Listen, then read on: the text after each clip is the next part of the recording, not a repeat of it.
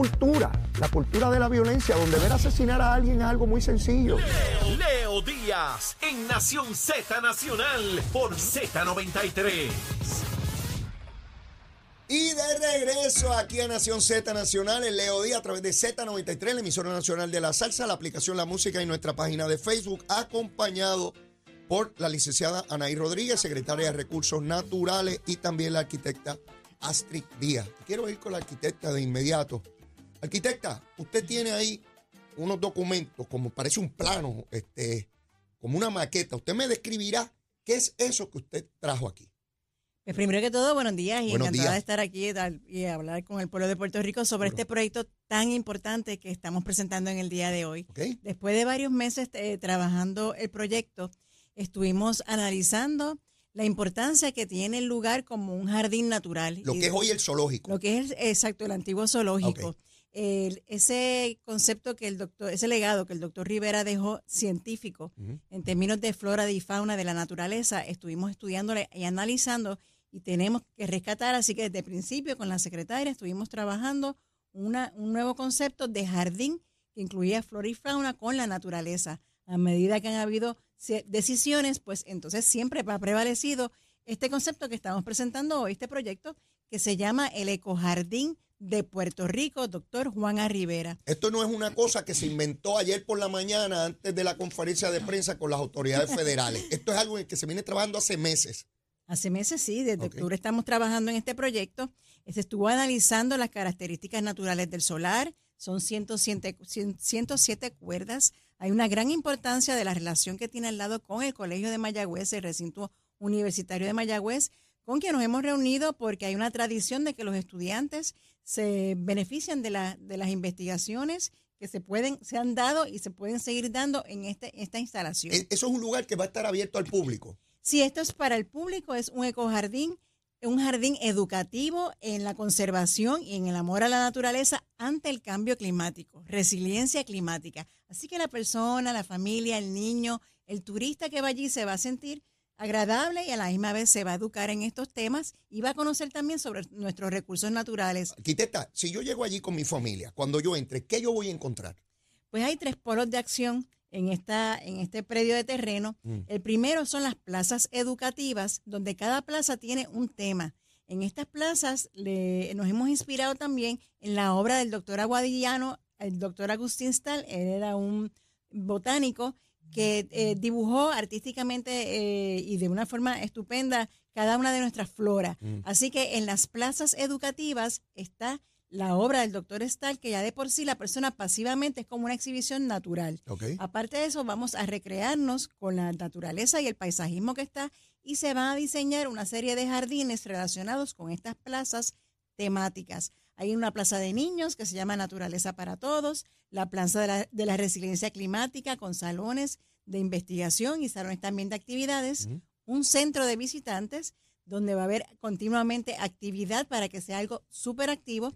Y ade- eh, además de eso, eh, luego que se termine el recorrido por estas plazas, porque es para preparar al visitante Sí. a apreciar más nuestra naturaleza y los recursos naturales y conservarlos, entonces puedes pasar por el área pasiva, que es el otro polo de acción, que es utilizando prácticamente el 80% de la infraestructura existente, el estacionamiento, los edificios, eh, los edificios de entrada, el pabellón, se están actualizando porque llevan muchos años, muchos han estado obsoletos, pero se van a actualizar.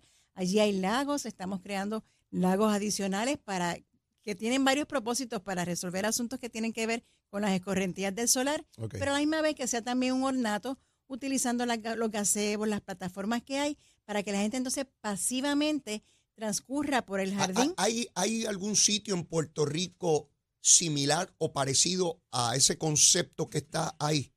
Este es ¿O único. esto es único? Esto es único por las características del solar, por el legado que ya hay científico ahí, por la relación con el Colegio de Mayagüez que están dispuestos a continuar aportando. Y aparte de eso, hay un área de conservación de 35 cuerdas que también la estamos dejando para hacer senderismo, otro tipo de actividades naturales y unas ecocabañas para que la gente pase el día o pueda pernoctar de un día a otro, Ah, porque también. aquí había esa tradición de quedarse por las noches en, este, en esta, esta instalación. Estoy tratando de imaginarme el lugar. Ajá. Si llego allí, yo voy entendiendo esa flora que hay allí, esa naturaleza, porque voy leyendo en distintos lugares, hay una narrativa de qué estoy mirando, de qué se trata, o hay unos guías que me van a informar lo que yo estoy viendo y me van a educar en el camino. Sí, están, están, est- está estructurado de una forma agradable para que el visitante primero suba a estas plazas educativas a través de un funicular o de un trolley que los pueda llevar a la parte más alta de la instalación. Esto, esto no es un terreno plano. no es un terreno plano, esto es un yo terreno he ahí, yo montañoso. nunca he estado ahí. Es un terreno montañoso, eh, muy interesante su topografía, pero nos permite, nos permitió ubicar en el mismo centro del área completamente, en la parte más, en la parte más alta, esta, este polo de acción educativa en resiliencia climática. Una vez llegas allí, entras al centro de visitantes, donde en un anfiteatro van a haber una serie de películas sobre nuestra naturaleza, utilizando también la tecnología O sea que esto es un lugar donde podemos llevar a nuestros estudiantes Sí. de no solamente del área oeste, sino de todo Puerto Rico, preparar excursiones para ir allá. Para- Así esto, esto mismo. es una experiencia eh, tremenda para, para, los, para los, nuestros niños. Así mismo, es un patrimonio importante de la región oeste, pero es para todo Puerto Rico. Así que esa es la, la, la importancia de que este, esta instalación continúe, ¿Cuándo- porque es un legado científico. ¿Cuándo comienza eso? ¿Cuándo, cuándo podremos Bueno, entrar allí? Nosotros continuamos con los diseños. Ajá. Esto es el primer, la primera etapa del diseño, son unos planos esquemáticos, plan maestro, Sí. y vamos entonces a ir desarrollando hasta llegar, llevarlo a planos de construcción. Eso va los- por los próximos meses, mientras se esté llevando a cabo las otras actividades de, Ah. de ir eh, transformando el, el antiguo zoológico, pues vamos a ir trabajando, adelantando los planos Los de chavitos, diseño. los chavitos. ¿Ya están los chavitos para eso? Leo, te tengo que decir que sí hay chavitos para esto, Ajá. que el gobernador de Puerto Rico eh, ha asignado 3.1 millón de fondos ARPA para que comencemos ya con este proyecto. Ok. Eh, y así que vamos a comenzar con fases, con ese dinero de ARPA. Ya eh, de, luego de esto nos predisponemos, nos disponemos a hacer los planos oficiales Mm. para entonces celebrar las subastas O correspondientes. sea, que no estamos hablando aquí de un proyecto donde tenemos un dinero para una etapa inicial y luego estamos buscando el resto, sino que todo el dinero que se necesita para lo que está conceptualizado ya se tiene. Nos, nos hemos asegurado de que el dinero necesario para hacer este proyecto Mm. está. Y, lo, y, y una nota verdad adicional, que en nuestras conversaciones siempre estuvo presente que eh, para futuro Mm. el- las administraciones que estuvieran pudieran mantener este espacio y no quedara abandonado por falta de recursos. Así que los espacios son eh, de fácil Mm. mantenimiento, ¿verdad? No debe este espacio en 20, 10 años quedar abandonada porque es de fácil E- e- mantenimiento. Esa, esa parte me, me interesa mucho porque somos muy dados a crear eh, obras o estructuras que no, no se tiene luego la capacidad para mantenerlas. Se ve muy bonito cuando las inauguramos, pero después es como ubicar estructuras de metal al lado del agua, que estoy cansado de verlas.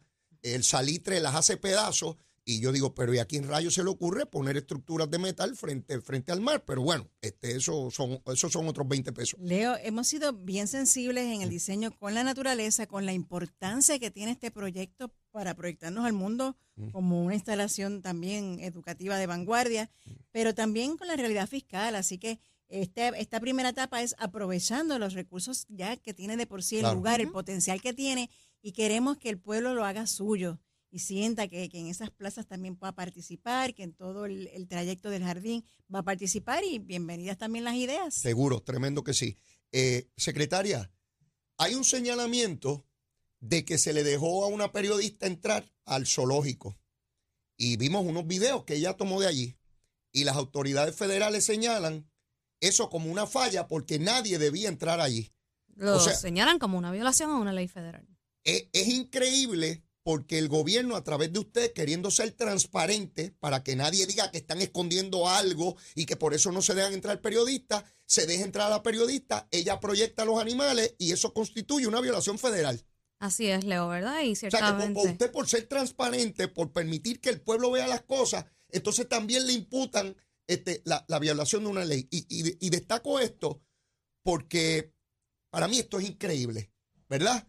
Cuando el gobierno intenta ser transparente, pues resulta pues que, eh, por- porque si usted hubiese cumplido, usted hubiese dicho, no, no puedes entrar ahí porque una ley me lo prohíbe. Entonces hubiesen dicho que usted estaba escondiendo una barbaridad que se le estaba haciendo a los animales solamente para establecer el contraste, y no voy a sacar la varita porque estamos en otra fase de la entrevista, pero esto está divino para, para, para el asunto de, la varita. Hoy se destaca en, en el periódico Primera Hora el centro vacacional de, de- de Cabo Rojo, que pertenece a su dependencia secretaria, y se dice que está abandonado y toda la cosa.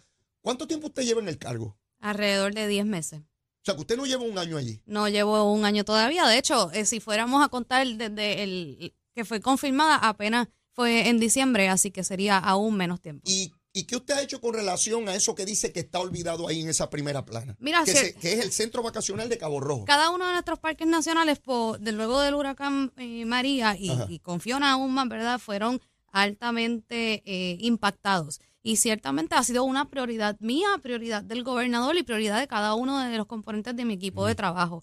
Hemos estado trabajando en conjunto con alianzas con los distintos municipios, alianzas con otras agencias que nos están dando la mano para levantar cada uno de nuestros parques nacionales. Ajá. Y ciertamente el centro vacacional de Boquerón, por años, el Leo, eh, salían imágenes de que estaba el pasto hasta arriba. Eso no lo estás viendo. ¿Por qué? Porque hemos tomado las medidas pertinentes para contratar personal de mantenimiento Eso de áreas verdes. Eso comenzó cuando eh, yo cuando yo llegué, no solamente en el centro vacacional de Cabo Rojo, de, de Boquerón, sino en cada, en otros de nuestros parques. En San Juan, por darte un ejemplo, en el Parque Luis Muñoz en, en- en San Juan, también está sucediendo lo mismo. Mm, Ciertamente, que faltan arreglos por los huracanes que a, a las estructuras, claro que faltan arreglos, pero hay que seguir unos procedimientos federales y estatales con los que hay que cumplir. Pero lo que está en mis manos en este momento, que es el mantenimiento de áreas verdes, todo eso lo estamos haciendo. De hecho, invito a todas aquellas personas que nos quieran ayudar este fin de semana, desde ayer, ¿verdad? Estamos hoy, mañana y el sábado en una, en una iniciativa para limpiar, recoger y embellecer aún más nuestras playas y nuestra costa en este centro vacacional de Boquerón para que durante esta época de verano puedan disfrutar aún más.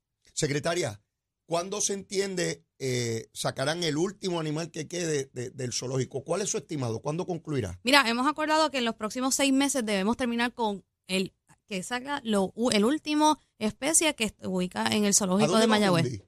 Todavía hay dos santuarios en Estados Unidos que especializados en elefantes. Uno de ellos inclusive tiene una, una elefanta que compartió con Mundi cuando Mundi estuvo en cautiverio en un circo, así que pudiera ser ese uno de los lugares. Tú sabes el dicho que dice eh, memoria de elefante, Ajá. y es porque recuerdan, ¿verdad? Eh, Y pudiera darse el caso de que Mundi esté recordando y comparta con alguien que compartió en, en su infancia.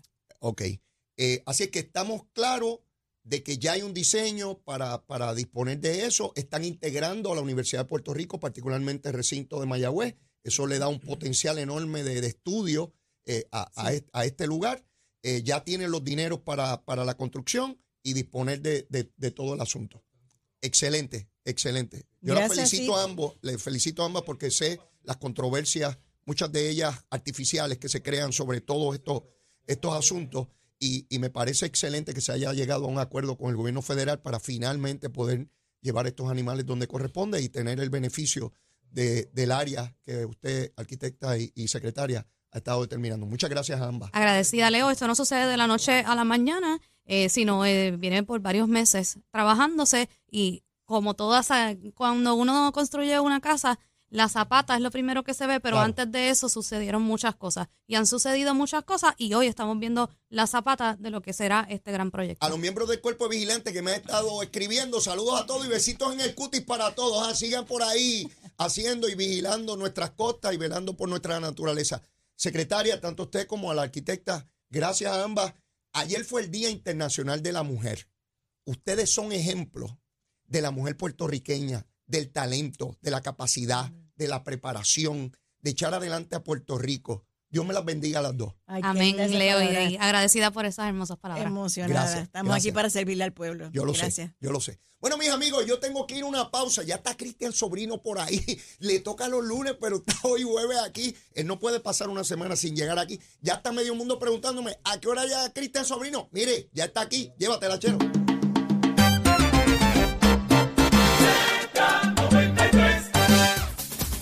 Luego de su éxito a petición